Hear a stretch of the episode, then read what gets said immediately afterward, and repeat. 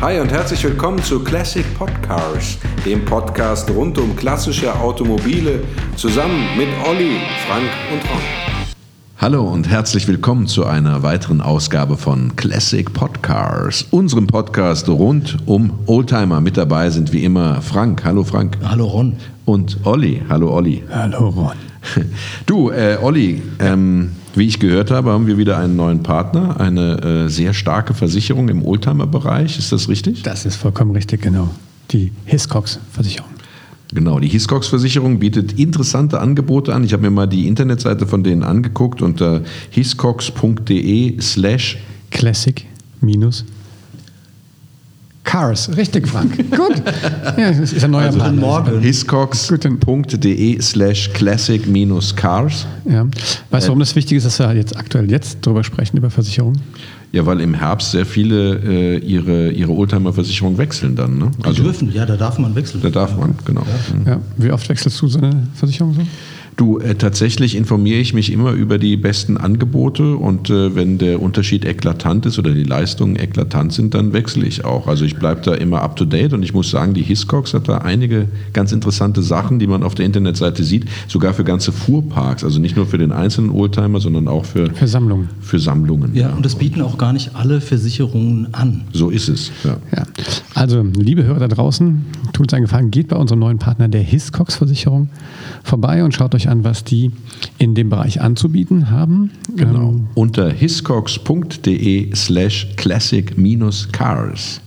Genau. Ist gut, ne? Ja. Sehr schön, Ron. Sehr schön, Ron. Über, über welches klassische, klassische, klassische, Automobil sprechen wir denn heute, Frank? Ja, heute die äh, Queen, sollte ich sagen, die Queen, also jedenfalls die Krone des äh, britischen Automobilbaus. Es ist mir eine besondere Ehre, das anzumoderieren. Land Rover hatten wir doch schon. Ja, aber jetzt geht es mal um Jaguar und nicht oh, oh. irgendein Jaguar, sondern natürlich den E-Type. Also den einzigen Wagen, der schöner aussieht als mein Triumph Spitfire. Genau, es gab. das ist ein Statement. Wow.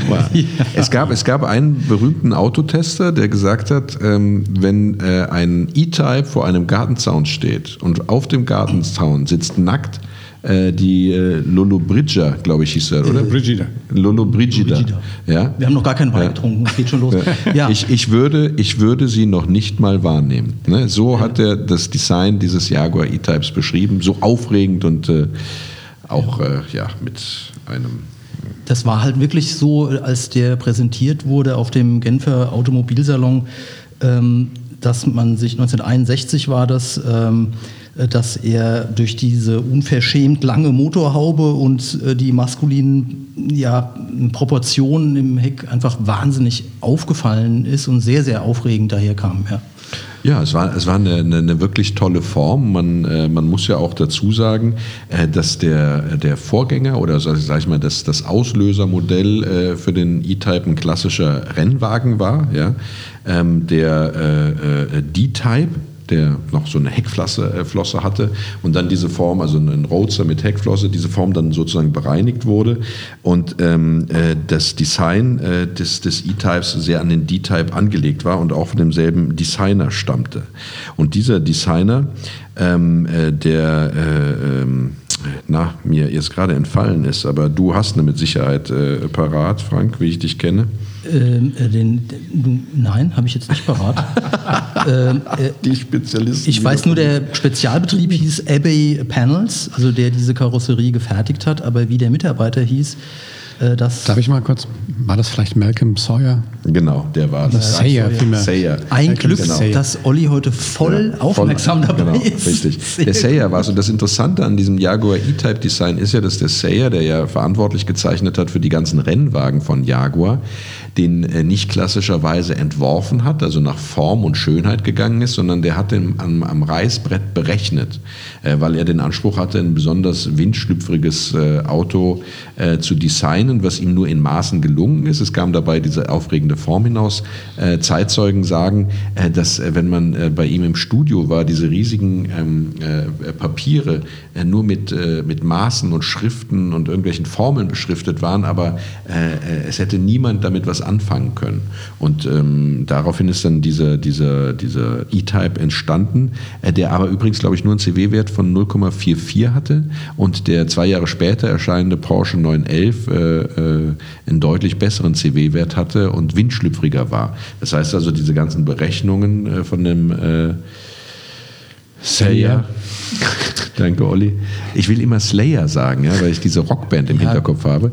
Ähm, aber äh, die wären denen bestimmt auch keine gefallen. Genau. Vielleicht hatten sie sogar einen. Diese Berechnungen vom Slayer haben eben ja. nicht dazu geführt, dass es das windstufrigste Auto aller Zeiten ja. wurde. Er hatte einen guten aerodynamischen Wert, einen guten CW-Wert. Für die Zeit auf jeden Fall. Für die Zeit, ja.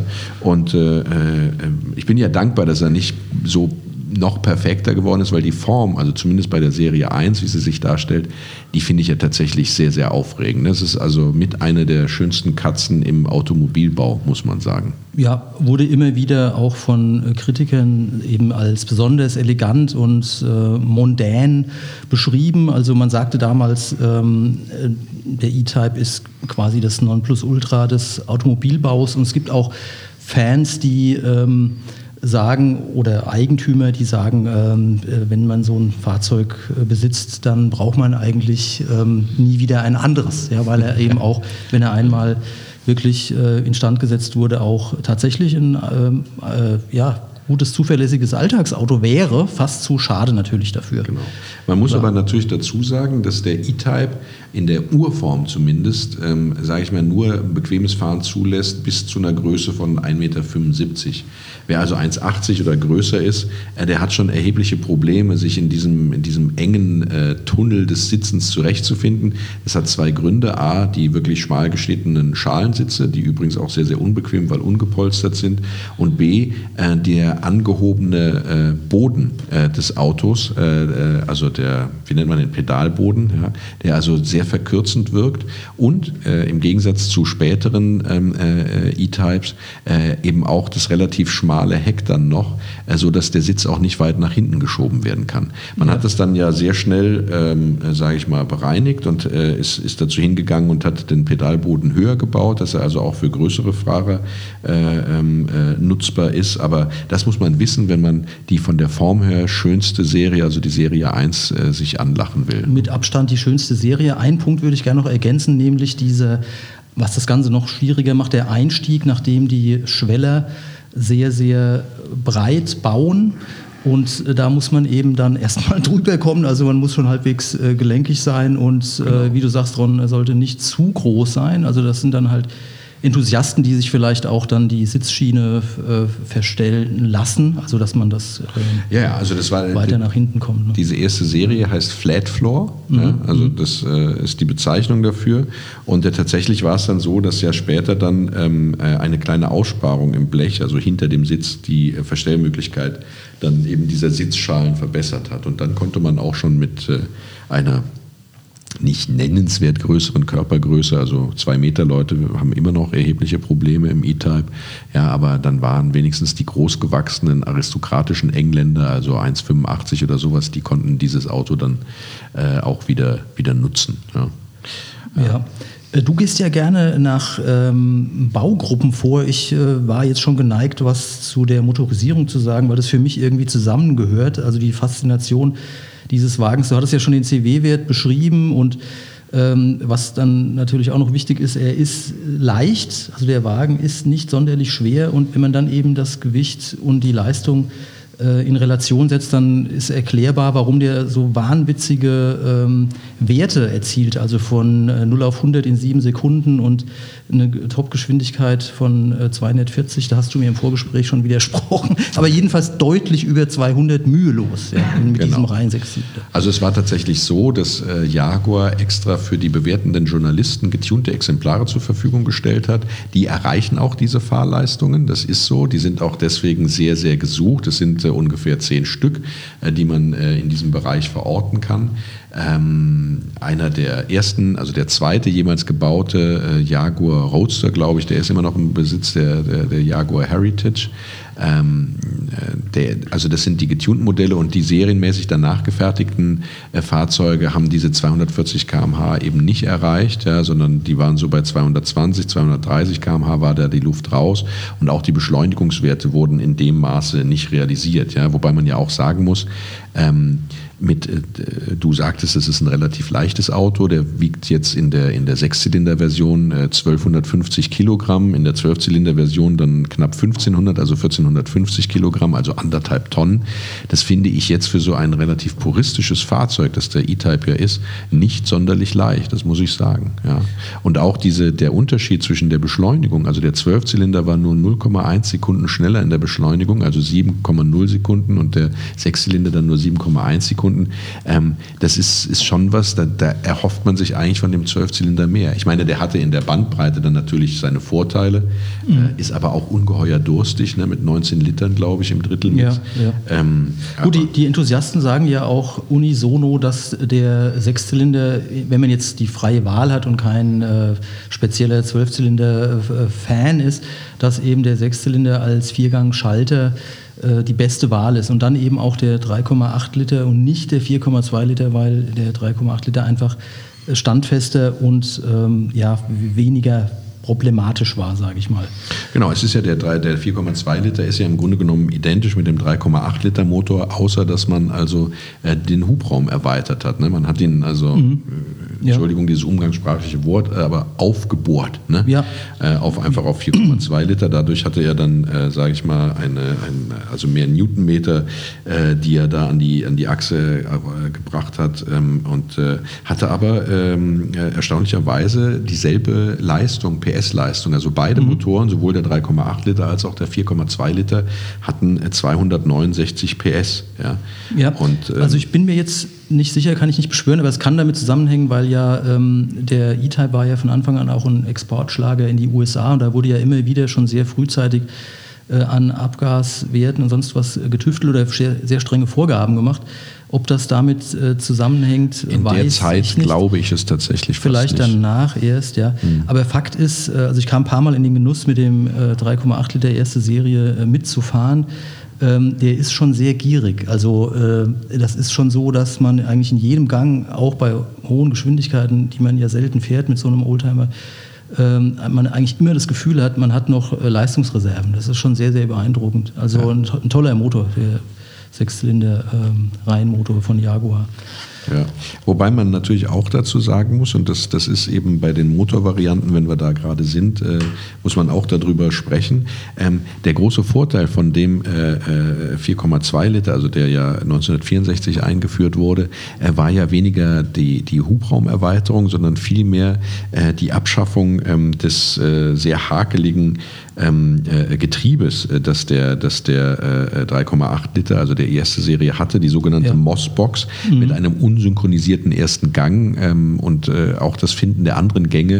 Äh, da brauchte man schon ein ja. bisschen Gefühl, das war ein ja. bisschen hakelig und das wurde eben durch ein voll synchronisiertes Getriebe äh, dann eben zusammen mit dem 4,2 Liter Motor getauscht und auch die von mir eben als sehr puristisch und spartanisch gepolsterten Sitze haben etwas mehr Bequemlichkeit erfahren, wurden etwas gepolstert. Mhm, mhm, und äh, ja. Ähm, ja. ja, also das vier Gänge, äh, ne? ist auf jeden Fall ein Argument, Ron, dass die, äh, weil nicht jeder mit unsynchronisierten Getrieben gerne fährt oder zurechtkommt, ist natürlich eine Sache der Gewohnheit. Also man kann das schon auch mit Zwischengas zu fahren, ähm, äh, kann man relativ schnell äh, lernen. Aber ist auf jeden Fall ein Fortschritt gewesen, natürlich. Ja. Mhm. Ja, aber äh, insgesamt hast du natürlich, also nicht insgesamt, sondern du hast einfach recht. Ja, es ist tatsächlich so, ähm, dass diese, dieser 3,8 Liter Motor der haltbarste der Motoren ist. Mhm. Vor allem ist es der schrauberfreundlichste. Du kommst noch relativ gut dran. Du brauchst keinen überbordenden Spezialisten. Entschuldigung. Haben Sorry. Wir, haben wir ein Hüsterchen? Ja, ja, ich muss mehr Rotwein trinken, Entschuldigung. Ja. Genau. Ja. Ähm, äh, äh, der ist sehr haltbar, ja, schrauberfreundlich vor allem. Der Zwölfzylinder gilt auch eigentlich als haltbarer Motor, wenn er jetzt also nicht äh, ja. über Borden getreten wird. Ähm, aber er ist natürlich erfordert, so ein Zwölfzylinder erfordert natürlich, äh, sage ich mal, einen anderen Kenntnisstand bei dem an ihm arbeitenden Mechaniker als ein, Ja, ein. Sechszylinder. Was man bei Ja. dem 3,8 Liter Motor sagen muss, das wurde immer an ihm kritisiert, der ist nicht vollgasfest. Das heißt, er hatte thermische Probleme, was ja in späteren Baureihen dann eben auch durch den Einbau eines zusätzlichen Elektrolüfters sozusagen äh, versucht wurde abzumindern, dieses, äh, dieses Problem.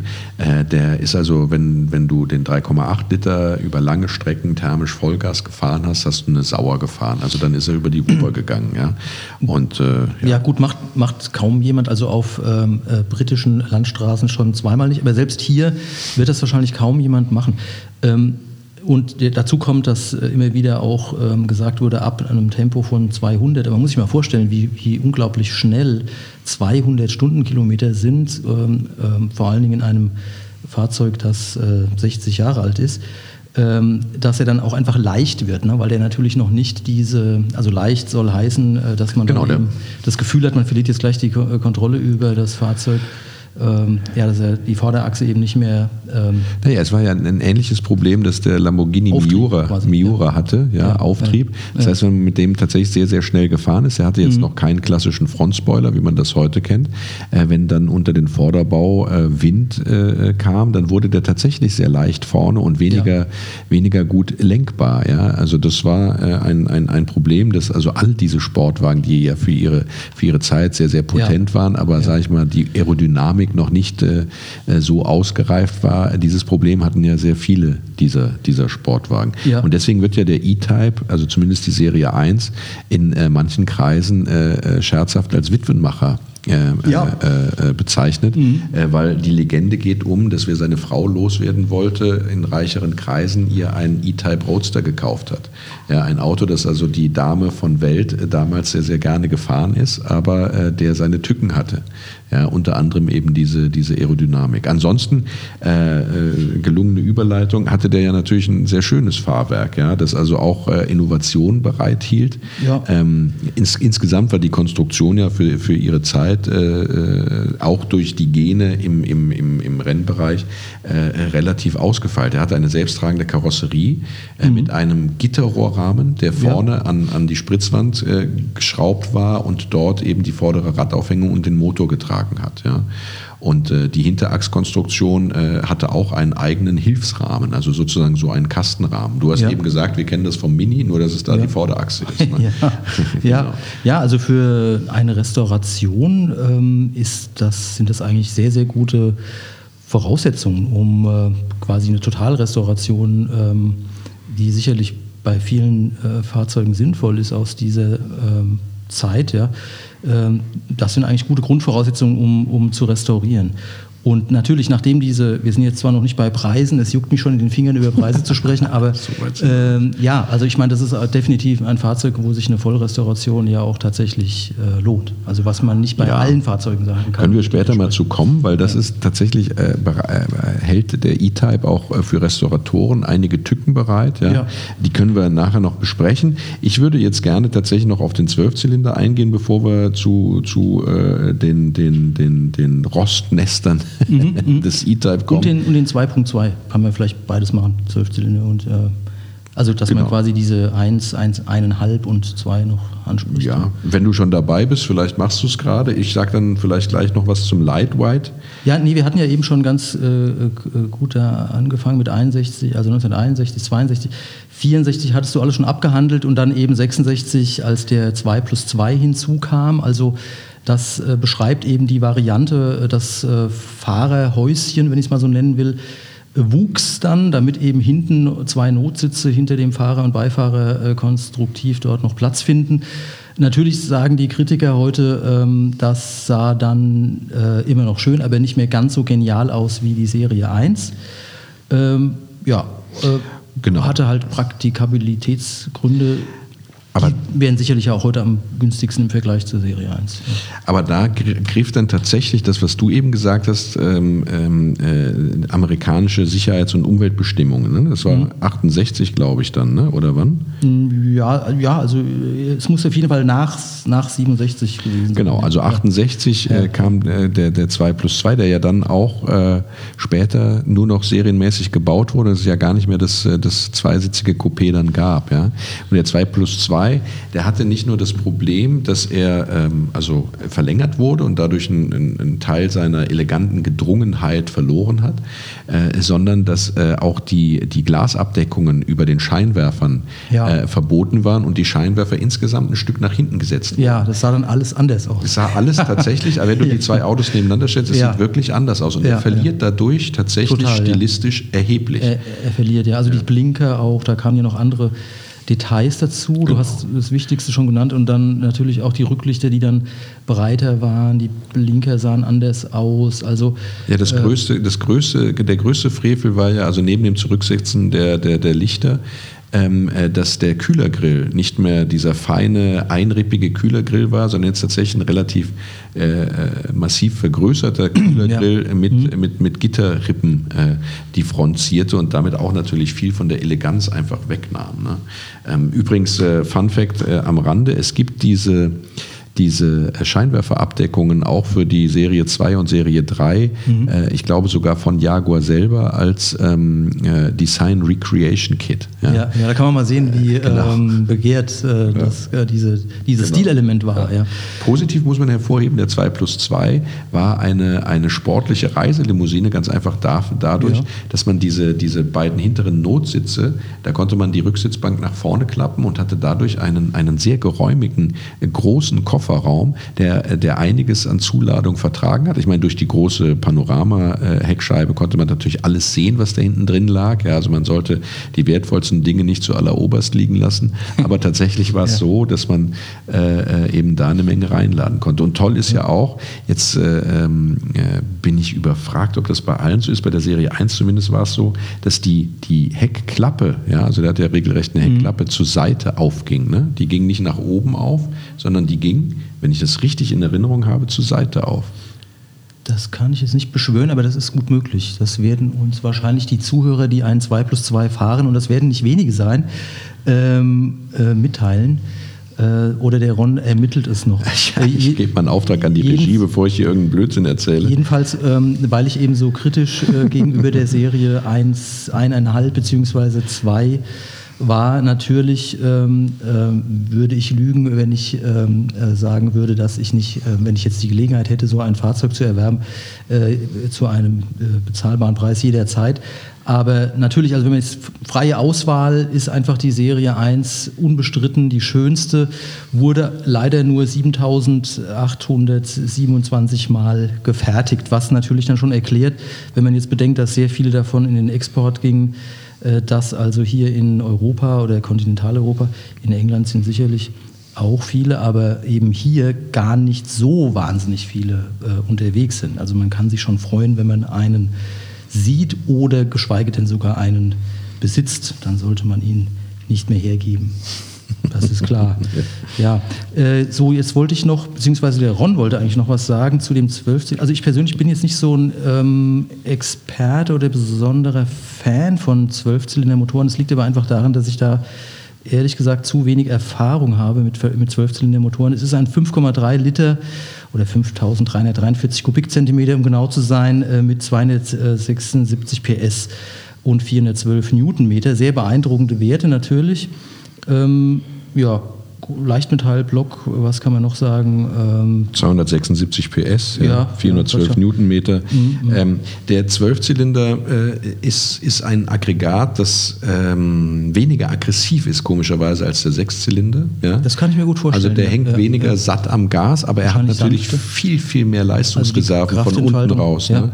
Ähm, das heißt also, so Zwischenspurts, sagt man immer, sind, äh, für, souverän, für, den, ne? sind für den V12 eine Leichtigkeit, während man bei dem Sechszylinder da dann schon, äh, sage ich mal, die Renngene bemühen muss. Ne? Ja, also die, äh, da muss ich ausnahmsweise mal sagen, auch wenn ich sonst immer großen Wert auf ähm, oder mir auch Gedanken mache über ähm, ja, Betriebskosten und so weiter, das kann man wirklich vernachlässigen, äh, meines Erachtens, weil man so ein Fahrzeug einfach nicht so irrsinnig viel Kilometer im Jahr bewegt. Also ob das dann, äh, weil wir eingangs kurz über Spritverbrauch sprachen, ob man dann einen Zwölfzylinder oder einen äh, Sechszylinder eben mit dieser Leistung äh, fährt äh, und da ein paar Liter mehr oder weniger rauf oder runter, das, das ähm, ist, glaube ich, in dieser Fahrzeugklasse oder Kategorie ähm, äh, wirklich zu vernachlässigen. Das ist eher die Frage, ob man, wie der Ron eben erklärte, die Charakteristik eines Zwölfzylinders eben so sehr schätzt, dass man äh, gerne diese Art der Kraftentfaltung ähm, fahren möchte.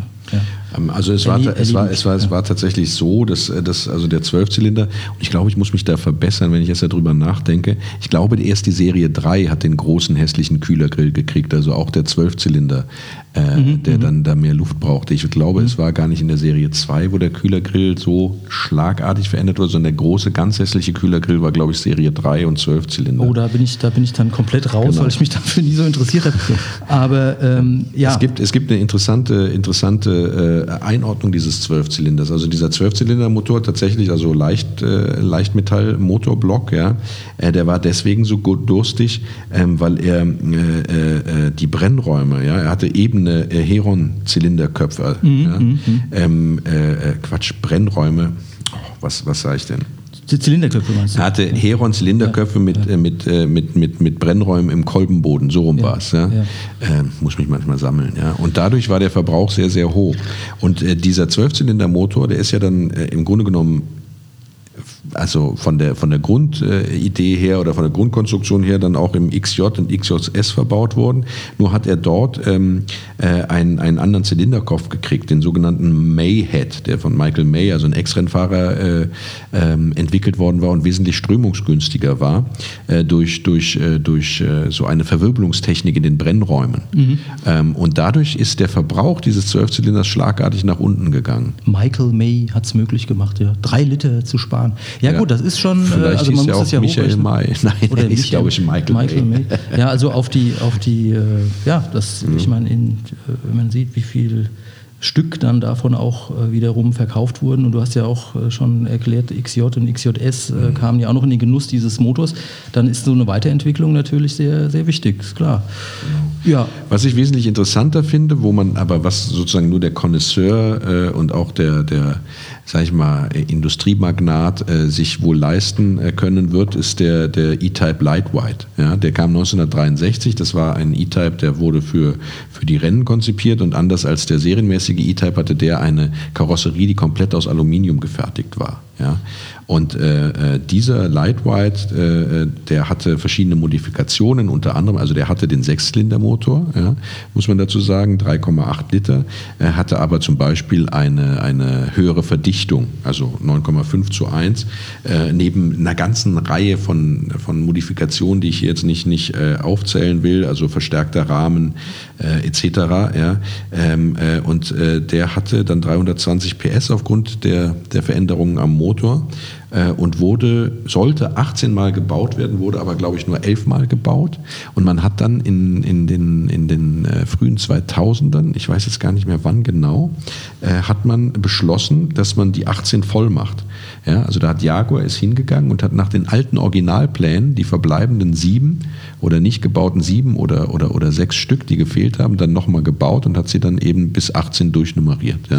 Äh, Ron ist wieder voll in seinem Element. Er liebt diese ähm, sehr, ähm, für mich sind das immer so, äh, also das genau, ist halt so rar, dass man eigentlich keine Chance hat, sowas zu ergattern. Aber es ist, 2014 äh, war das. Also, also genau. Konstruktiv mhm. ist es natürlich interessant, äh, was du sagst. Also auch unter anderem ähm, wurden die Auslassventile überarbeitet und einige Maßnahmen, die du schon genannt hast, genau. um dann eine enorme äh, Leistung bei 920 Kilogramm Leergewicht und eine Höchstgeschwindigkeit von 259 Kilometer, kann man ja. sich kaum vorstellen, also in, dem, in, dem, in der Ära, ne? also so, solche Werte. Also ich, äh, im so Bekanntenkreis habe ich einen, der hat äh, eine, eine Recreation, du kennst den auch, Olli, ne? Ja. Hast du, hast du mal drin gesessen, dir das angehört, bist mal mitgefahren? Ja.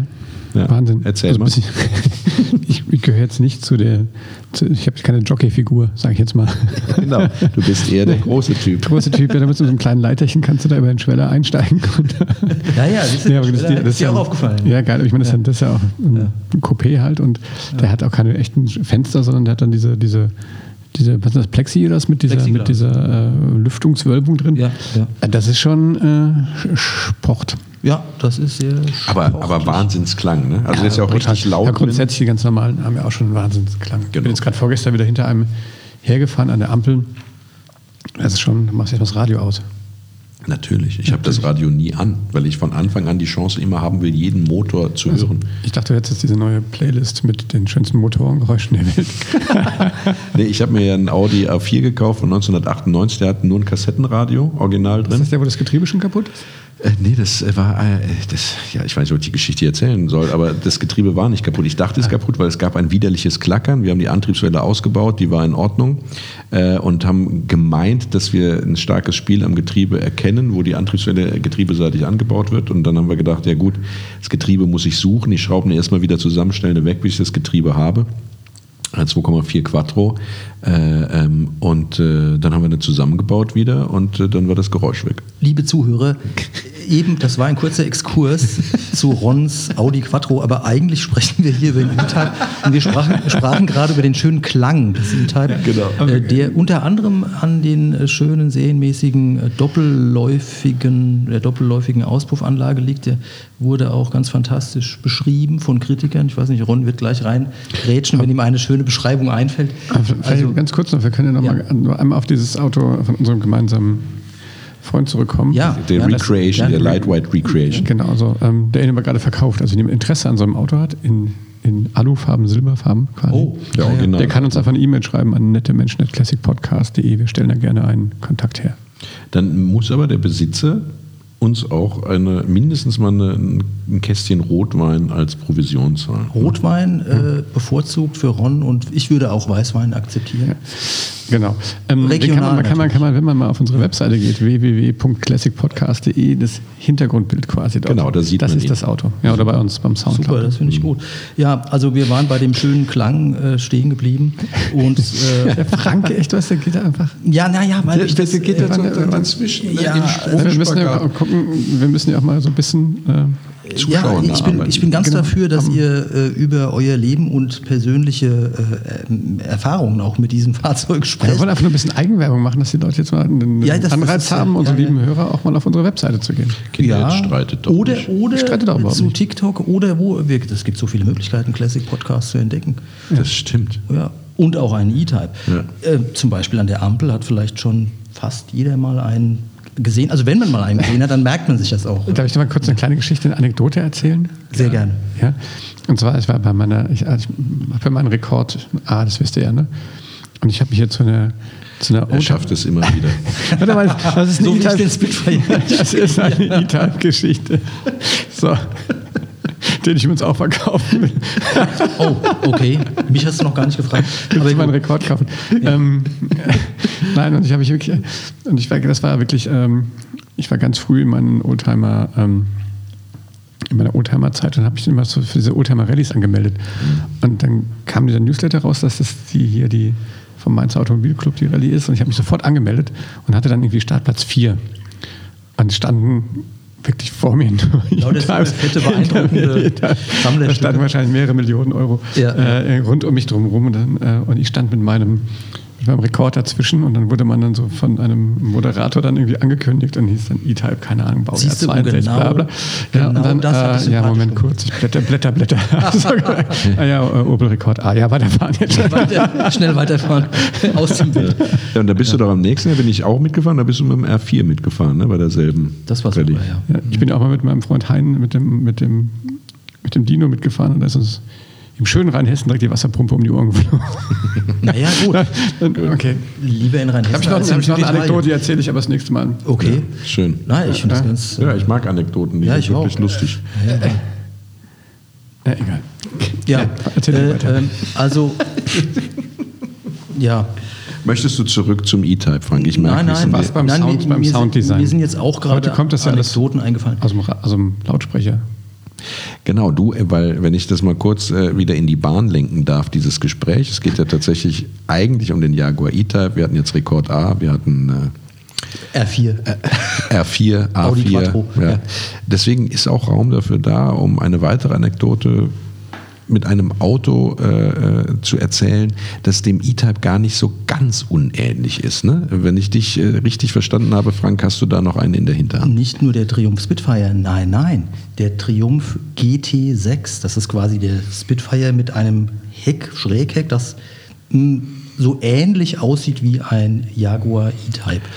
Und äh, diese, der Ron, der Ron kriegt schon Schnappatmung. Ich kann das gleich hier runter, aber ich kann den man sagt ja auch, also der Triumph GT6 Poormans E-Type oder auch der Spitfire. Wird er so bezeichnet, ja? äh, naja, schon. Also das ist äh, eben alles eine Nummer kleiner, aber es gibt tatsächlich viele Parallelen, also nicht nur in der Konstruktion, sondern sogar bis hin zu den, ähm, äh, äh, na wie sagt man, Öldruckmesser und einige Armaturen, die tatsächlich äh, vergleichbar, also Jägerinstrumente, ähm, ja, und auch die ganze Gattung, also sozusagen. Ja, das ist ein Roadster, englischer Roadster. Oh, Englischer Roadster, ja. ja. Aber die Anekdoten, die mir einfielen, betrafen eher einen äh, Restaurator, den ich mal kennenlernen durfte hier im rheinhessischen Hinterland, der spezialisiert ist unter anderem auf E-Type.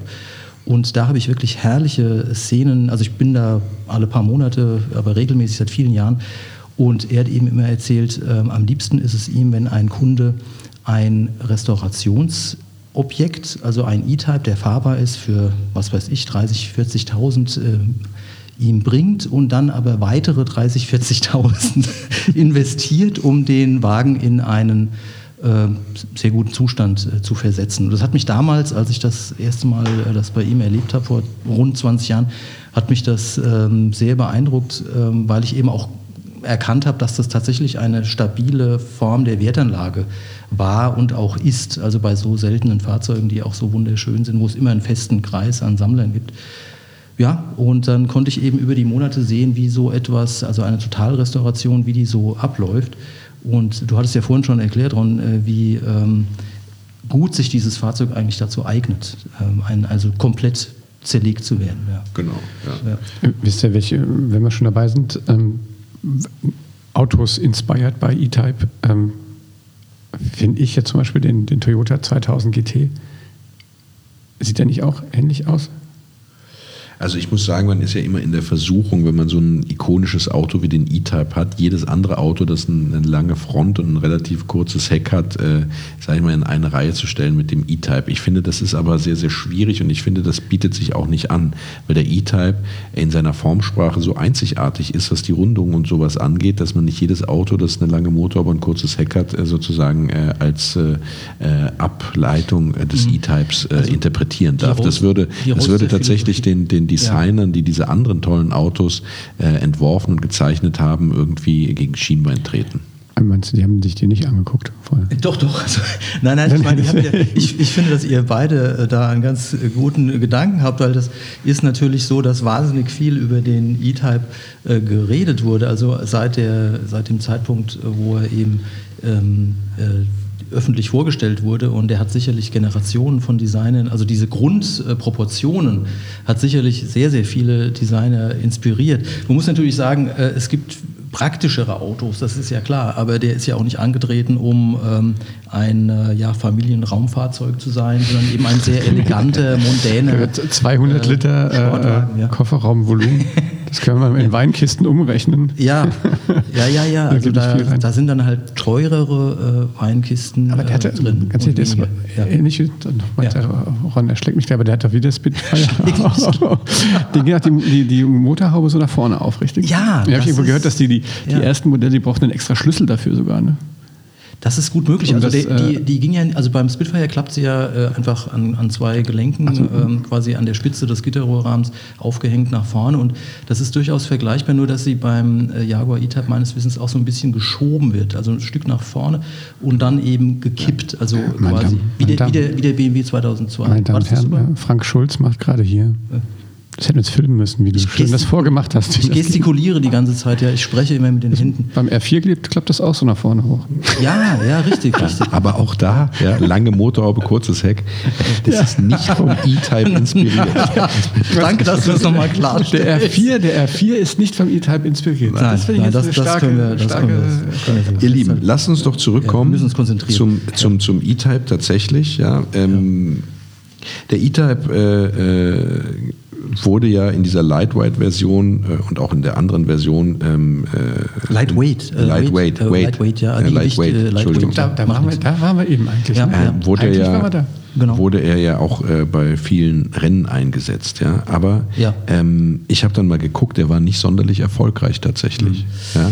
Äh, ja, ähm, also ich bin ja nicht so der Rennsport-Experte. Äh, man muss allerdings sagen, also was äh, überraschend war, äh, dass er sich nicht wie ein gigantisch, gigantisch großes Fahrzeug äh, fuhr vom Handling. Also der wirkte eigentlich, ähm, wenn man, also kompakter, er hat ja ein, mh, die, die, äh, der Radstand war so bemessen, dass man äh, auch, auch engere Kurven tatsächlich gut nehmen konnte. Also insofern, und das geringe Gewicht hatten wir schon erwähnt, war er durchaus geeignet für den Rennsport. Aber ich kenne jetzt die Renneinsätze auch nicht alle. Also für so mh, Langstreckenrennen war er sicher geeignet, weil der, ähm, äh, der gerade der Sechszylinder 3,8 Liter ähm, ähm, ja, du sagtest vorhin im Vollga Volllastbereich nicht vollgasfest, aber durchaus zuverlässig ähm, und ausgereift auch am, am, äh, in seiner äh, Produktionsphase. Äh, bei den Rennfahrern, da müssten mir die Zuhörer aushelfen und vielleicht äh, irgendetwas zurückschreiben, was sie da für ähm, Erfahrungen haben äh, dazu. Genau, also er ist ja bei verschiedenen Langstreckenrennen äh, gestartet, ja. Ähm, er war tatsächlich unterlegen, weil er nicht als, als, als Sportwagen konzipiert wurde, sondern ist ja eigentlich ein, ein ja, wie, wie soll man das sagen, ähm, ein, ein Gran Turismo. Ne? Ja. Äh, und äh, da hat er dann gegen reinrassige Sportwagen, also was war die Zeit? Ferrari 250 GTO, Mhm. äh, glaube ich, ne? Ähm, Ford GT40 war das nicht auch die Zeit, ja? Ähm, da konnte er dann natürlich nicht mithalten. Ja? Mhm. Hattet, hattet ihr nicht vor der Olli vorher nicht den äh, Briggs Cunningham und äh, Jackie Stewart und äh, nee, Briggs Cunningham hat einer von euch beiden erwähnt. Also das war unter anderem einer der Rennfahrer, der in diesen äh, 24-Stunden-Rennen Le Mans ähm, den Wagen gefahren ist und auch Jackie Stewart, der ja sehr bekannt war, und genau. Peter Lindner. Ja. Graham Hill ja, hat eine gefahren. Ja. Der hat übrigens auch den erst, das erste Rennen mit einem E-Type gefahren und auch gewonnen. Ja, das war so, aber es war ein relativ unbedeutendes Rennen, einfach ein GT-Rennen im britischen, äh, ich kann es gar nicht aussprechen, Oulton Park. Ja, und ähm, das war jetzt nicht so, so sag ich mal, das war nicht Le Mans oder oder oder ein anderes wirklich namhaftes Rennen. Ja, Ja, ja. Und äh, ja, Ich, ich habe gerade äh, gerade hier die Regie äh, reicht gerade rein. Äh, äh, Peter Lindner oder Peter Lindner ist leider auch tödlich in dem in einem Low Drag E-Type. ähm, das ist ja dieser. Lightweight. Ja, äh, ja, ne? ja, genau, genau. Genau. Also das ist ja der Spitzname dieses, dieses äh, äh, Lightweight äh, Coupés, äh, das nochmal äh, dann sozusagen ein, ein, eine, eine, eine sportliche, ja, wie soll man das nennen, ähm, Genese äh, hinter sich hat. Ne? Also Ja. Ich glaube, Jackie Stewart hat wirklich, da, das war eines seiner ersten Rennen, die der als, als junger auf dem, als junger Fahrer Ja. im Brand Hatch. Also nicht nur er sah Brands gut aus, Edge. sondern sein Wagen sah auch äh, gut aus. Nee, der war ganz, der, der konnte, der, der Passt alles. War ja auch ein Charaktertyp, ja. Also ähm, gut, was haben wir jetzt noch nicht? Wir haben, Also der, äh, der, der Low Drag äh, Ja. Jaguar ist eine überarbeitete Version, des Version. Lightweight äh, E-Types, ja, das, das sogenannte, der sogenannte Lindner Lightweight. Mhm, Ja, der ist zerstört worden bei einem Unfall. Äh, Das ist auch eine interessante Geschichte, die man jetzt erzählen könnte. Mhm. Ich will sie nur kurz anreißen. Der wurde komplett zerstört und irgendwann ist dieses Auto wieder aufgetaucht. Angeblich ist es das Unfallfahrzeug, das komplett restauriert wurde. Oh. Da streiten aber die Gutachter drüber. Mhm, Es gilt mittlerweile als gesichert, dass das, äh, dass große Teile davon äh, oder Teile davon äh, von, von dem sogenannten Lindner Lightweight äh, stammen, ähm, aber äh, man, man ist sich nicht sicher. Ja. Also was man an dieser Geschichte merkt, ist, wie wichtig eine Historie ist. Also wenn man jetzt über besonders herausragende Werte spricht. Also der Wagen ist ja so schon ähm, äh, sechsstellig, äh, kann man fast sagen. Ja, also wenn er jedenfalls restauriert ist, wert. Und, und dann eben, wenn jetzt so eine Historie oder ein berühmter Vorbesitzer dazukommt, dann gehen die Preise ja wirklich auch teilweise durch die Decke. Ja. Ich habe wo Rennfahrer, ich habe irgendwie gelesen in der Vorbereitung, Keke Rosberg, glaube ich, hat, äh, hat mal einen E-Type gefahren und Ja. sobald die, äh, der ist jetzt auch locker sechsstellig, also sogar so also Ja. 3,8 Liter nur. Ja, ja. Und, das ähm, Das heißt nur, wenn das eine Serie 1 ist, ist es per ja- se das teuerste Modell. Hm. Und der ist nur dadurch, dass er ihn gefahren hat, ist er teuer geworden. Naja. Sagt man so. Das war so eine, ich habe so eine Liste Naja. recherchiert von Was heißt tollen nur? Vorbesitzern. Du bist äh, gar nicht beeindruckt. naja, das spielt schon eine Rolle. Also, ob das dann sein Sohn Nico nur noch E-Autos fährt. Ja. Muss der Ja. Papa halt irgendwie Äh, ein bisschen. Ja, apropos, ich, ich glaube, dieser Versuch wurde tatsächlich unternommen. Genau. Ähm, Wurde äh, aber Gott sei Dank wieder abgesagt. wurde- die wollten echte E-Types auch umbauen. Ne? Ron outet sich hier als Fan der Verbrennungsmotoren. Absolut. Äh, jedenfalls wurde, hat man versucht, 2018 äh, auf Batteriebetrieb umzustellen. Ähm, ja. Ja, es gab diese, diese Ankündigung, dass man das tun will, dass man also tatsächlich alte historische E-Types zum Teil auch aufkaufen will äh, und ähm, Das ist ja ein Trend. Auch zum, an, zum, zum, zum anderen Teil aber auch eben neu konstruieren will äh, oder neu bauen will, E-Types, äh, nur dass man diese alten Schätzchen dann eben auf E-Antrieb umrüsten will. Und Ja. da stellt sich bei mir jedes Haar am Körper auf. Und äh, ich glaube, da war ich nicht der Einzige, weswegen dann Jaguar diesen, diesen Plan auch auf unbestimmte Zeit verschoben hat. Ja, also Was ich sehr begrüße. Mir geht so ähnlich, obwohl ich fasziniert bin von der konstruktiven Leistung von Ingenieuren, wenn die sowas hinkriegen, finde ich, bin ich sehr beeindruckt.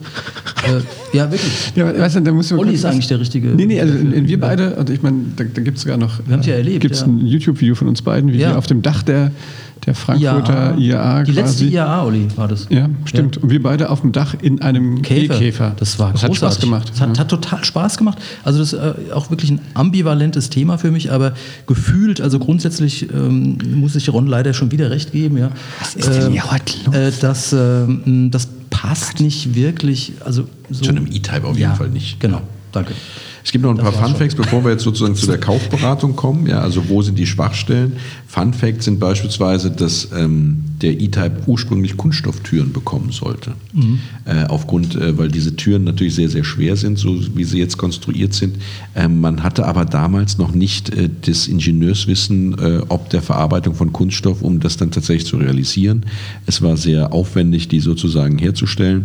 Äh, das hat nicht zu, äh, zu, zum Preisgefüge gepasst, weil der ja eigentlich relativ günstig sein sollte, der E-Type, E-Type und das ja auch war anfangs. Ja, da hätten Sie mal einen Anklopfen können. Genau.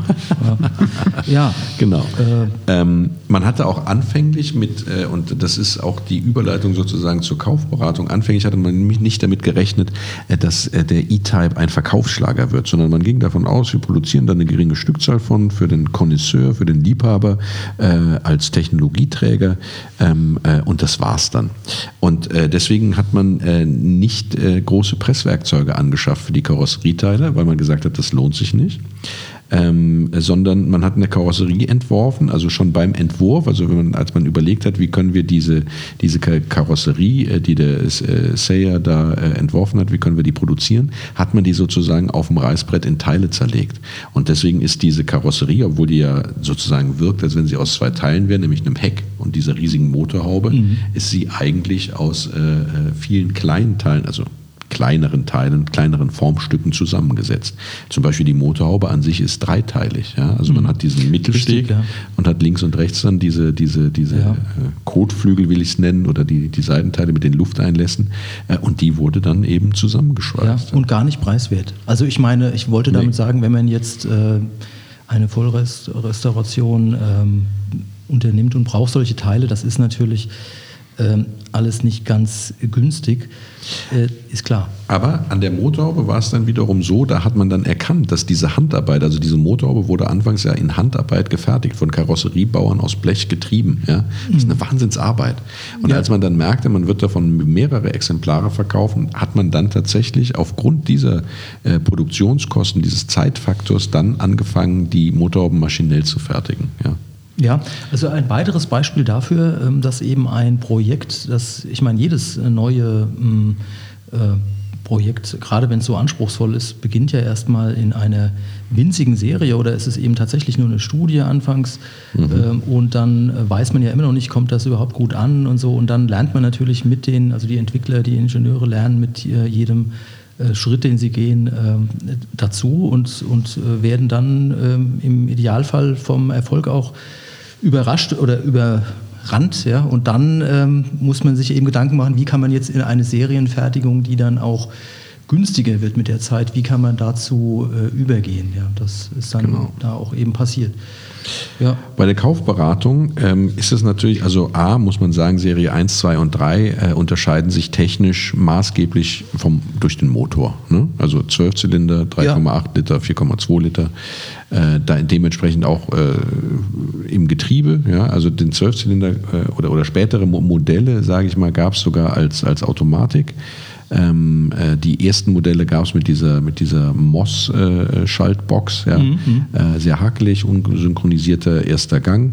Ja. Äh, und äh, das wurde dann abgelöst durch ein voll synchronisiertes Vierganggetriebe, später dann im 4,2 Liter äh, und äh, eben dann auch durch die Automatik. Die Automatik wurde nicht geliebt und wird auch nicht geliebt, äh, weil man sagt, die alten Automaten, was ist denn die Mehrzahl von Automatik? Eine Automatiken? Automatik, viele Automatikgetriebe, ich weiß nicht. das ist die Automatikgetriebe. Automatiks. Automatiks.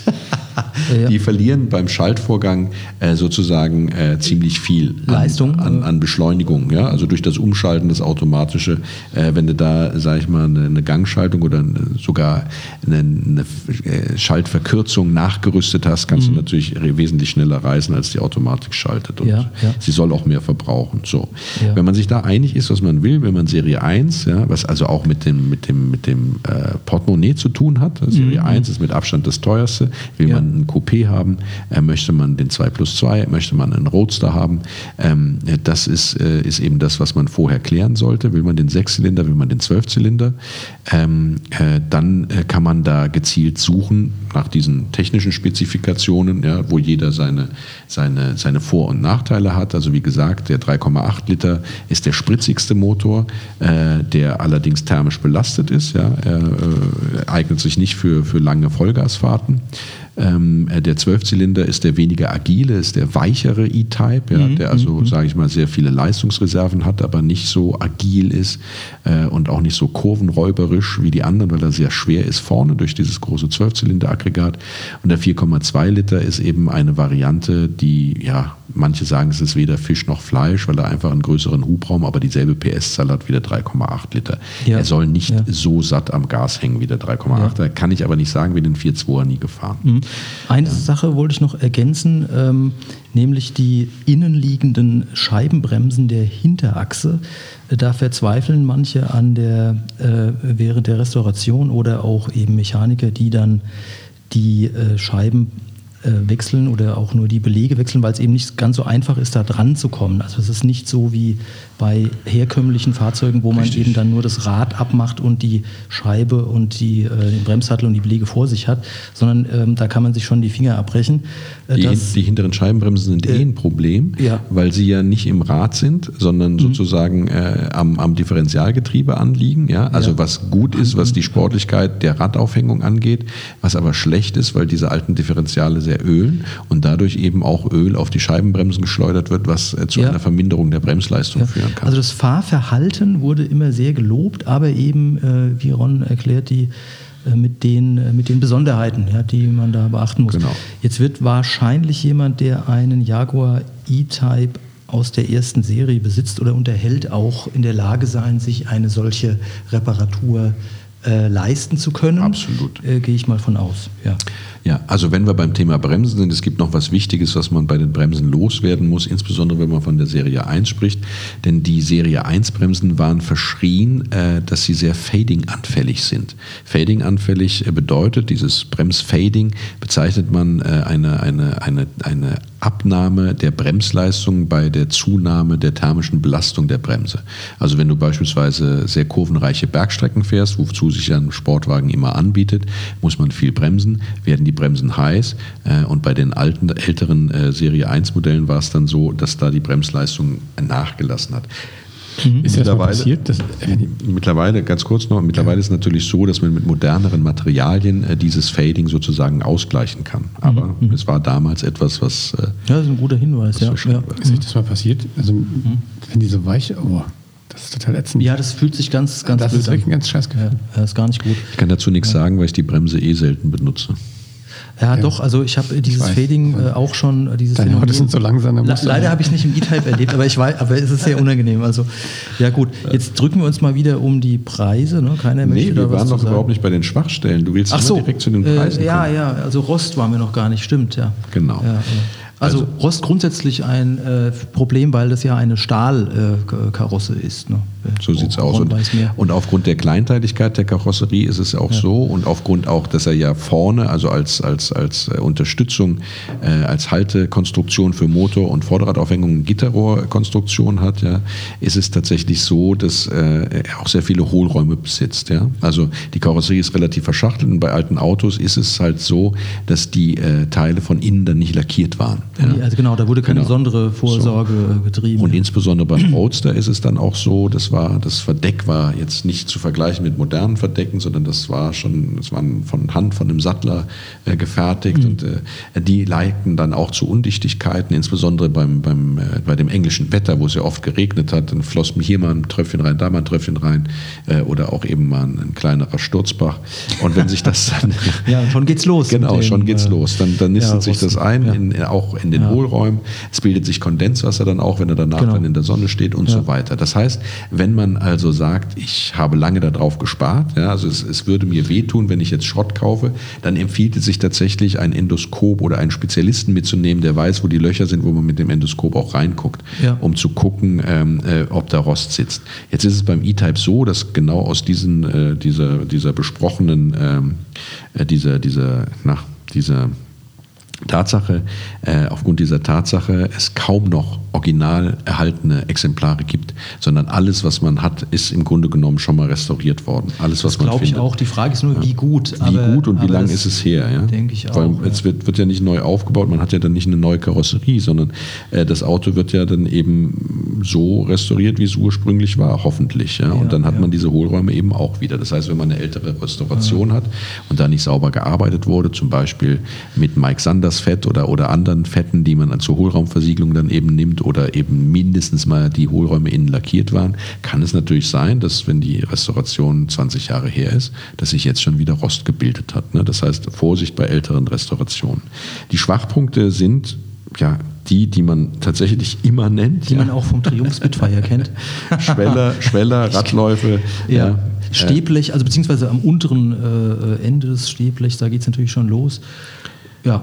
äh, Genau. Und dann natürlich Endspitzen, ist klar. Also überall, wo eben auch Spritzwasser äh, hinspritzt, ja. Ähm, gut, Türen sollte man immer gucken, dass man eben nicht nur von außen, auch von innen guckt. Ja. Man muss sowieso sehr darauf achten, wenn es eine amerikanische Verkaufslackierung, weil viele werden ja zurückgeholt oder wurden zurückgeholt aus Genau. den USA, dass man eben sehr darauf achtet. Da wird ja oft dann äh, auf Teufel komm raus äh, gespachtelt und äh, dick überlackiert und Genau, oder, äh, Magnet hilft immer. Ähm, Genau, auch um die äh, sehr kunstvollen, aber dennoch, sage ich mal, sehr störenden Glasfasermattenreparaturen Oh ja, entdecken zu ja, können, die ja, ja, ja. gerade bei amerikanischen Autos oft der Fall sind. Ähm, was ganz wichtig ist, ist, ähm, man sollte die Spaltmaße kontrollieren. Warum ist das so? Anhand der Spaltmaße erkennt man, ob das Auto einen Unfall hatte oder ob es eben eine gute oder schlechte Restauration ist. Das heißt also, Mhm. die Spaltmaße sollten äh, nicht zu breit sein und sie sollten vor allem, äh, sage ich mal, durchgängig gleich sein. Gerade, gerade bei, der, bei, der, bei der großen ähm, äh, äh, bei der großen Motorhaube ja, ist es so, wenn da das Spaltmaß, also es ist eine sehr lange Linie, ja, äh, ein sehr langer Spalt sozusagen, den man da hat und wenn der eben uneins ist, äh, hier enger ist, da weiter ist, das sieht man sofort, es sieht auch äh, scheiße aus ja, und es ist ein Hinweis darauf, dass entweder äh, er mal einen Treffer kassiert hat oder bei der Restauration gefuscht wurde. Die originalen Fahrzeuge, sagt man übrigens, aufgrund der Tatsache, gerade bei Serie 1, dass da viel noch von Hand gefertigt wurde, sollen übrigens katastrophale Spaltmaße gehabt Ja, haben. Ne? ja, kann ich bestätigen. Ähm, äh, Ja. das, äh, Aber äh, wie gesagt, wenn man davon ausgeht, dass jedes dieses Auto schon mal in der Hand eines Restaurators war, äh, dürfen die Spaltmaße dann heute eben äh, doch bedeutend besser sein und näher an modernen Autos. Ja, die Restauratoren bewirken da ja auch wahre Wunder, muss man So sagen. ist es, ja. gerade an diesem Auto. Ja. Genau. Und wenn man jetzt nochmal auf diese Gitterrohrkonstruktion kommt, die vorne den Motor und die vordere Radaufhängung häng, hält, die an diese Spritzwand angeschraubt ist, da ist es so, wenn das Auto einen Treffer kassiert hat, dann ist natürlich diese Gitterrohrkonstruktion stark in Mitleidenschaft gezogen worden. Ja. Ähm, wenn man das anständig macht, kann man die natürlich tauschen, weil sie verschraubt ist. Wenn man das unanständig macht, äh, dann äh, zieht man sie halt gerade. Und da muss man sich eben die Schweißnähte dieser Gitterrohrkonstruktion angucken. Man muss gucken, ob die, die, die Rohre eben äh, gerade verlaufen oder ob da irgendwo ein kleiner Riss ist an der Schweißnaht oder ob mhm. man denkt, dieses Rohr hat eher die Form einer Banane, als dass es, äh, sage ich mal, ein gerades Rohr ist. Dann ja. kann man davon ausgehen, dass das Ding irgendwann mal, äh, sage ich mal, nicht fachmännisch repariert wurde. Und dann wird es auch teuer, diesen Gitterrohrrahmen nachzukaufen. Das kann man, äh, so wie alle Ersatzteile für den E-Type jeglicher Baureihe eigentlich sehr, sehr gut zu erhalten sind. Ja. Es gibt ein paar Ersatzteile für die Serie 1. Wenn man da also Originalität äh, als Maßstab setzt, äh, guckt man oft natürlich in die Röhre. Das ist so, aber es gibt sehr, sehr gute Nachfertigungen. Es gibt einen sehr, sehr großen für englische englische Fahrzeuge, den wirst du kennen, äh, Frank Limora. Mhm. Der hat also für den ja. E-Type nahezu alles im Angebot. Ja, ja. Ähm, äh, um die Firma kommt man dann äh, nicht drum rum. Ich habe in der Vorbereitung unseres heutigen Podcasts auch von einem äh, Enthusiasten gelesen, der äh, ganze vier Jahre mit der Restauration beschäftigt war. Manche sind ja sogar noch länger beschäftigt, wenn sie eben dann auch pausieren zwischendrin. Aber das zeigt schon, also wenn man das in Relation setzt, diese lang, diesen langen Zeitraum mit dem Preis, den solche Fahrzeuge kosten, dann relativiert sich das wieder alles. Jetzt ja. guckst du schon wieder zu mir so rüber. Ich bin, ich bin übrigens bei dem besten Zahnarzt in Mainz. Ja, also Moment, was, was hat das jetzt damit zu tun? Und dieser Zahnarzt ist eben auch Autoenthusiast. Ja. Und der hat äh, tatsächlich, äh, ähm, weil er es äh, leid war, immer nur diesen Fisselskram zu machen in den Mündern ja. fremder Menschen, hat also einen E-Type restauriert. Ja, warum überrascht mich das jetzt nicht? Aber es ist eine schöne Geschichte, Ron.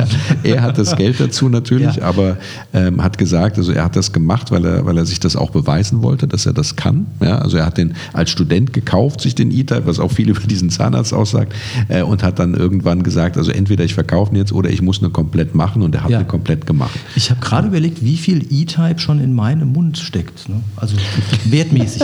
Aber über was redet ihr mit euren Zahnärzten? Was denn? Naja, das ist doch ein schönes Thema. Über alte Autos. Okay. der, der Uli wird schon nervös, weil wir immer noch nicht zu den Preisen gekommen sind. Nee, nicht nur das. Ich war, wir sind jetzt auch bei Trivia. Lass ah, uns, Trivia. Ja, Moment. Wichtig. Lass uns die äh, Kaufberatung kurz abschließen. abschließen. Ja, weil der Ron schließt ab. Neben dem Rost gibt es natürlich auch noch ein paar andere Kleinigkeiten, die man beachten sollte. Man sollte ja. darauf achten, wenn man schon viel Geld in die Hand nimmt und meinetwegen auch von einem sehr schön restaurierten Exemplar steht, das aber in der obersten Preisrange rangiert, sollte man darauf achten, dass das Auto auch nummerngleich ist. Weil gerade bei Fahrzeugen, die aus den USA kommen, ist es oft so, dass das Baujahr der Karosserie und das Baujahr des Motors überhaupt nicht zusammenpassen. Ja? ja. Äh, äh, äh rest, äh, respektive dort mal ein Austauschaggregat verbaut wurde oder ein ja. anderes Differential an der Hinterachse drin ist, als eigentlich reingehört und, und, und. Das heißt, äh, beim E-Type ist es so, wenn man da also Wert auf Originalität legt, sollte man sich entweder sehr gut auskennen oder einen Fachmann dabei haben. Ähm, es gibt eine Sache, die kann man noch selber überprüfen, das ist der Ölverlust. Also der war immer sehr durstig, was Öl angeht. 1,5 Liter auf 1000 Kilometer ist keine Seltenheit, auch bei neuen Fahrzeugen nicht gewesen. Ähm, und der Motor ist auch immer leicht ölfeucht, ja? aber er sollte nicht tropfen. Das heißt, man sollte das Auto warm fahren in der Probefahrt, sollte es dann irgendwo hinstellen, wo man sieht, ob äh, Öl sozusagen abgeht, sollte den Verkäufer in ein Gespräch verwickeln, das ungefähr so 15, 20 Minuten dauert. Und wenn sich in der Zeit dann so sozusagen also stark erkennbare Öltropfen äh, gebildet haben, dann weiß man, dass zumindest äh, äh, an der Öldichtigkeit gearbeitet werden muss. Das kann der Übergang sein zur, äh, zur Kardanwelle, das kann aber auch natürlich äh, irgendwas sehr viel Größeres sein. So. Ja. Genau, das war das, was mir einfällt zu, ähm, zur Kaufberatung, also worauf man als Laie zumindest mal achten kann. Wie gesagt, bei vielen Dingen, also Hohlräume, ähm, sage ich mal, Originalität, da lohnt es sich tatsächlich einen Fachmann äh, äh, mit dabei zu haben oder sich sehr, sehr gut eingelesen und vorbereitet zu haben. Ähm, äh, aber ein paar Tipps konnten wir, glaube ich, mit an die Hand geben. Ja, das hoffe ich sehr. Ja. Und man sollte wissen, wenn man sich dazu entschließt, einen E-Type zu kaufen, du hast es eben schon gesagt, äh, Frank, sollte man nicht nur das Geld haben, das Auto zu bezahlen, sondern der E-Type, wie in diesen Seitenhieb kann ich mir nicht verkneifen, auch andere klassische englische Automobile. Was muss jetzt sein? ja. Bedürfen ja. sehr viel Pflege in der ja, Werkstatt. Ja, Und wenn man das nicht selber machen kann oder selber machen will, weil man dann, die Zeit nicht hat oder die Fähigkeiten nicht hat, dann ist es bei E-Type sehr teuer. Das heißt, man kauft eben da auch die Werkstattpreise mit und ja. die Teilepreise. Ja, das ist einfach so. Und je mehr Zylinder, umso mehr Ja, noch, nie, noch nicht mal das, Budget. aber der Frank hat es ja. eben gesagt, sein Restaurator sagt, wenn du dir ein Auto kaufst, solltest du, wenn das keine perfekte, nachvollziehbare Restauration ist, dasselbe, was du für das Auto ausgibst, nochmal äh, an, an, an Geld äh, Sinnvoll da- investieren. sinnvoll investieren, dass du, dass du hast, um dieses Auto eben äh, den Service zu machen und Reparaturen durchführen lassen zu können. Das ist ein Wort, ja. Äh, ähm, Roadster versus Coupé.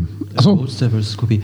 Trivia? Nein, kein Trivia? Doch. können wir auch machen. Wir können Äh, Trivia hinten drauf äh, oder jetzt machen. Roadster Also, versus- Roadster versus Coupé ist ja eine reine Geschmacksfrage, denke ich. das ist doch eine Preisfrage. Ich dachte, Genau. die Überleitung, die Ach so, Überleitung, die stimmt, Überleitung stimmt, zu den super. Preisen. Ist eine Preisfrage, ja. Ähm, ja. Also, der, ich bin ja großer Cabrio-Fan, das wisst ihr, aber ich finde den Roadster einfach schöner. Ja, geht mir auch so, ja. Mir geht es nicht so. Gut, habe ich jetzt. Genauso wie beim BMW Z3. Da bin ich ja beruhigt dran. Da finde ich das, das, geil. Coupé, das Coupé schöner als das Cabrio. Ja. Und der, der, die erste Serie, die erste Serie des Coupé, das ist in seiner, in seiner sportlichen Eleganz, in seiner katzenhaften Gedrungenheit, ja, äh, einfach äh, ein, ein, ein solches Statement von der Formgebung her, das Eleganz äh, mit brachialer äh, äh, Leistung, Leistung, verbindet. ja, ja, ähm, ja. Äh, da gibt es nichts Schöneres. Und dann einfach das Dach abzusägen, Cabrio draus zu machen, ja, das ist, äh, ich, ich finde auch, dass das Heck viel verliert, dadurch, dass Ja, es das Cabrio ja, ist. Ja, also das gerade das. Heck des E-Type ist ja sensationell und dann durch diesen, diesen relativ flachen äh, Kofferraum, den ja dann das Cabrio zwangsläufig hat oder der Roadster zwangsläufig hat, Ja. geht von der Formsprache her sau viel verloren. Das ist meine Es Meinung. ist letztlich auch wirklich Geschmack. Es Der ist Geschmack entscheidet absolute auch, Geschmackssache, ne? ja. Subjektiv. Aber Roadster sind deutlich. Ja, Deutlich teurer. Teurer. Deutlich beliebter und deutlich ja, teurer. Deutlich teurer. Ja. Damit wären wir schon bei Trivia. Nee, wir sind jetzt erstmal beim Preis. Was, was legt man denn? Der, der Ron will einfach nicht. Äh, er, er, Naja, es, es bietet sich jetzt ja faktisch an, wenn man von teurer und weniger teuer redet, ja jetzt auch über Preise zu sprechen. Gut, ich hatte mich ja schon aus dem Fenster gelehnt, äh, mit sechsstellig stark vorgelegt. Aber natürlich kann man auch unter einem sechsstelligen Betrag fündig werden. Da kommt es dann eben wirklich drauf an, ähm, ja, in welchem Gesamtzustand sich das Fahrzeug befindet und wie viel man vielleicht noch investieren möchte. Oder ob es eben auch ein Restaurationsobjekt äh, Objekt ist. Ja, das ist wirklich eine mh, ganz individuelle Entscheidung dann.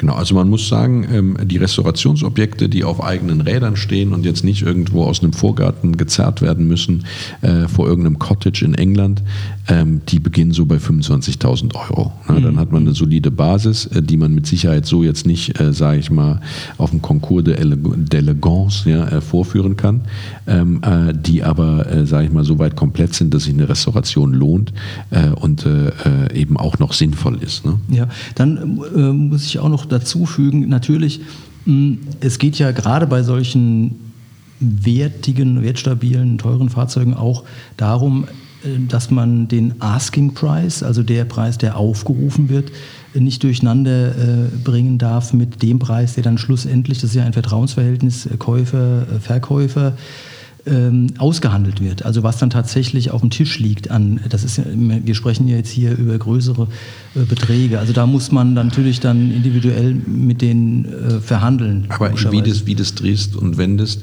Ja. ein E-Type unter 20 wirst du nicht finden. Nein. Das ist meine Nein, Meinung. Also, also vielleicht jemanden, ein, ein E-Type, der, der wirklich sehr, sehr viel Zuspruch braucht, der auch Fehlteile hat. Sowas wird immer mal wieder angeboten. Das glaube ich schon. Ähm, das ist klar, aber einen kompletten E-Type äh, unter 20 wirst du nicht finden und ich bezweifle auch fast unter 25. Ich glaube, das ist so die magische Grenze, äh, um ein komplettes restaurationsfähiges und würdiges Fahrzeug eben zu kaufen. Ja. So. Und ähm, ja, dann was soll ich zu sagen? Ähm, die billigsten sind die, äh, meines, äh, auf, meiner Auffassung nach die Serie 3. Ja? Serie 3, 2, 2 plus 2, V12 ist die äh, unattraktivste Form, ähm, aber die Form, äh, die oder der, der, das Coupé zumindest das, das günstigste, zusammen mit dem 1 äh, anderthalber, ne? wie man, wie Anderthalbe, man ja, nennt, ja, das ist äh, völlig wo die unbeliebt. Kabine schon so ein bisschen größer ist. Ja. Genau. Ähm, äh, als Roadster ist der V12 dann doch gar nicht mehr so günstig. Ja? Also da möchte ich sagen, muss man für ein Restaurationsobjekt direkt mal 10, 15 mehr hinlegen. Wenn es komplett ist und, und, und, und fährt noch, aber dringend Arbeit braucht, äh, ist man da ganz schnell bei, bei, bei, bei 35, 40.000.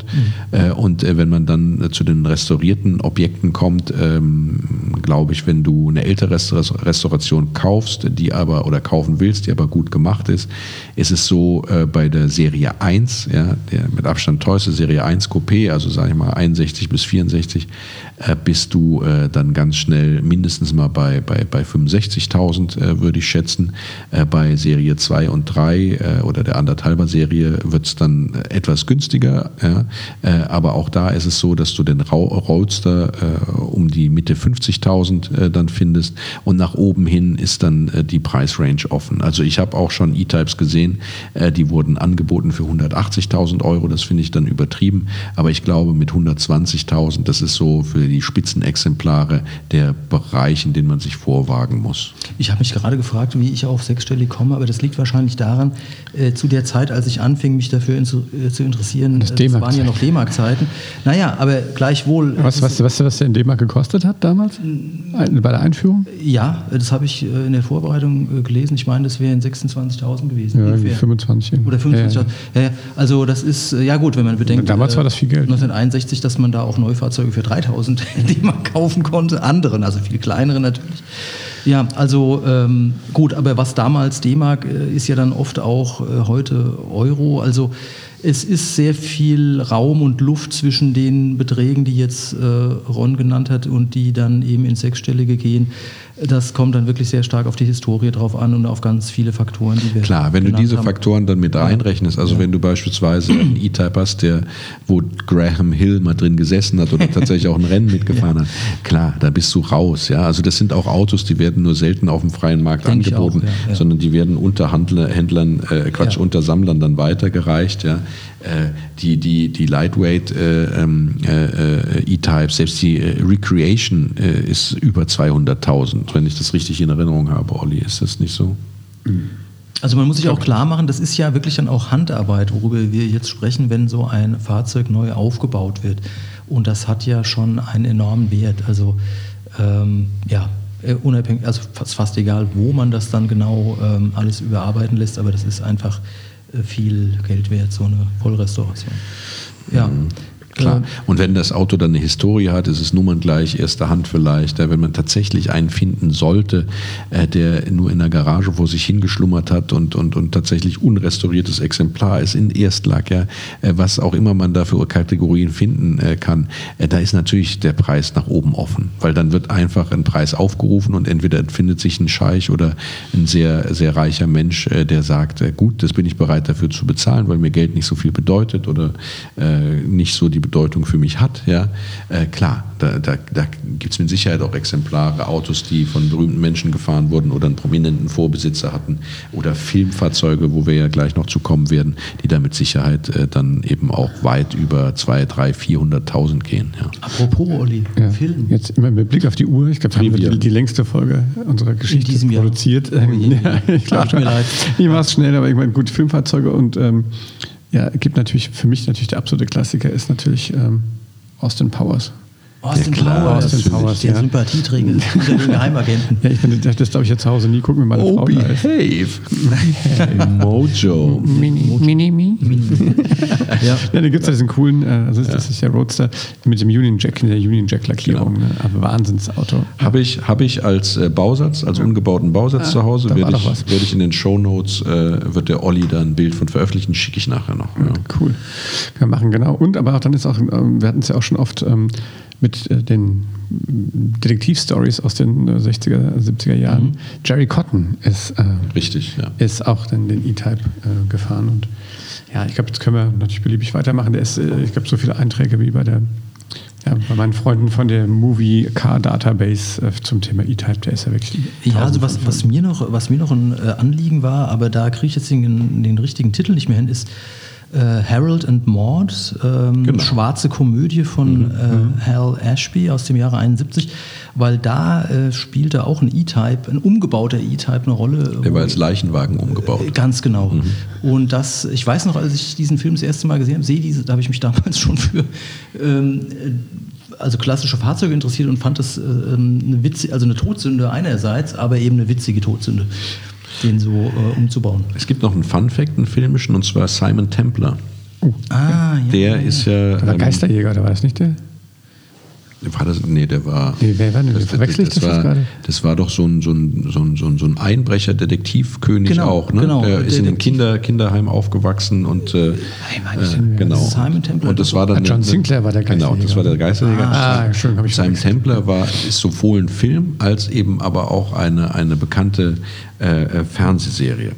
Und äh, Simon Templar äh, fuhr Volvo P1800. Ah, ja, ja, den hätten wir Ne? vorhin So. schon erwähnen können. Aber ja, eigentlich wollten die Produzenten unbedingt das Simon Templar E-Type-Pferd und hatten dann angefragt äh, bei Sir William Lyons, äh, ob er denn E-Type sponsern würde, was ja auch eine große Werbewirkung hatte. Aber der, der Herr Lyons war sehr launisch und hatte da auch keinen Bock drauf, weil jeder wollte seinen E-Type für irgendwas Klar. haben. Ja. Und dann hat er gesagt, nee, gib es nix, ich habe auch kein Auto gerade, such dir was anderes, verpiss dich runter von meinem Grundstück. Die Chance für den P1800. Genau. Und dann ist es der Fantastisch. P1800. Der ist ja auch wunderschön. Und es gibt noch, noch eine Sache, die ich äh, tatsächlich ähm, Wir erwähnen haben möchte. überzogen. Ron, wir haben überzogen. Okay, eine Sache Ist eh, jetzt ist eh alles Jetzt ist vorbei. egal. Jetzt ist alles egal. Catherine Lewis Barrett, Oh, ein Glück. 1973 Playmate des Jahres Das ist natürlich, das ist gut, dass wir das. beim Magazin Penthouse unter dem Künstlernamen Cherokee. Und die hat für den Sieg als Playmate des Jahres auch einen E-Type Roadster bekommen. Da fällt mir wieder die Geschichte vom Anfang dieses Podcasts ein, als du vom Gartenzaun und äh, äh, wie war das nochmal? Wa- Was man Lolo dann, Brigida. Lol, Lolo Brigida. Gina- Gina dann- Lolo Brigida. Gina Genau. Brigida, wie man dann zuerst anguckt. Ja gut, aber die, das die ist doch- Karosserie oder das Model. Ja. Genau. Gut. So, Männer. Ich bin durch. Ihr Lieben. Ganz ehrlich, ich muss jetzt, jetzt muss ich wirklich mal auf die Uhr gucken hier. Ich würde Ja, gerne Der Ron, der Ron könnte noch weitermachen, immer weiter. Wir Ich sind würde, dem ich Fahrzeug würde- halbwegs gerecht geworden. denke ich. Ähm, ich finde aber auch, man sollte noch mal darauf hinweisen, dass wir einen neuen Partner haben, die Ja, Hiscox-Versicherung. ich meine, so eine Kiste, ehrlich gesagt, ja, äh, Wenn sollte man besser richtig gut versichern. Genau. Ja. Und wenn man mehrere in der Sammlung hat, Dann sollte man sich einen Versicherungspartner aussuchen, der auch Sammlungen, ganze Sammlungen versichert. Und das ist die Hiscox. Es lohnt sich tatsächlich, auf die Internetseite zu gehen, einfach mal Preise zu vergleichen, gerade jetzt im Herbst, wo man ja wechseln kann. Einfach mal auf hiscox.de slash Classic minus Cars. Punkt. Nee, Nee, de haben ohne wir, alles. genau, also hiscox.de slash classic minus cars. Spezielle Oldtimer-Tarife. Richtig. Und da kann man einfach mal vergleichen. Wir sind der Meinung, es lohnt sich. Schaut mal rein. Ich glaube, das ist sogar eine englische Versicherung. Also wenn die E-Types versichern können, dann, Dann die. Dann die. Vielen Dank, dass ihr zugehört habt. Vielen Dank an dich, lieber Frank. Vielen Dank, äh, Ron und auch Olli natürlich. Ja, Olli, vielen Dank. Ja. Es hat mir riesen Spaß gemacht. Danke, wieder. dass du Rotwein mitgebracht hast. Ja, es ist. Ja. Äh, wir haben was passt. hatten wir heute? Wir hatten heute einen Spätburgunder. Spätburgunder Trop. Fantastisch. Schön rein hessisch. ja. Ja. Lieben Leute. Wenn es euch gefallen hat, wie immer, ihr könnt uns liken. Ihr könnt uns auch einfach äh, eine E-Mail schreiben an nette Menschen at classicpodcars.de und ihr findet unseren Podcast auf allen gängigen Verbreitungswegen, die da sind. Ja, was ich, Spotify, auf äh, Soundcloud, auf Deezer, auf Apple Podcast. Wir sind bei Instagram, ja, wir sind bei TikTok, Facebook, alles. Facebook, alles. Und wir haben unseren eigenen, äh, unsere eigene Blog-Webseite, die www.classicpodcast.de. Ähm, da findet ihr noch mehr äh, Infos, mehr Fotos. Ähm, da kommen auch die Modellbausätze von Ron dann zur Geltung. Äh, und da könnt ihr auch, ähm, wie gesagt, und wenn ihr den, den Lightweight von unserem Kumpel kaufen wollt, Schreibt uns eine Kleingeld Mail. habt, Genau. schreibt uns eine Mail. Ähm, wir stellen da gerne einen Kontakt hin. In diesem Sinne, Macht's gut. Bye Bis bye. zum nächsten Mal. Auf Wiedersehen. ab abonniert uns. If you like this podcast, don't forget to click the subscribe button to stay up to date on all the latest episodes. This podcast has been brought to you by the Robot Spaceship Podcast Network. For more info and other great podcast series, go to robotspaceship.com and subscribe.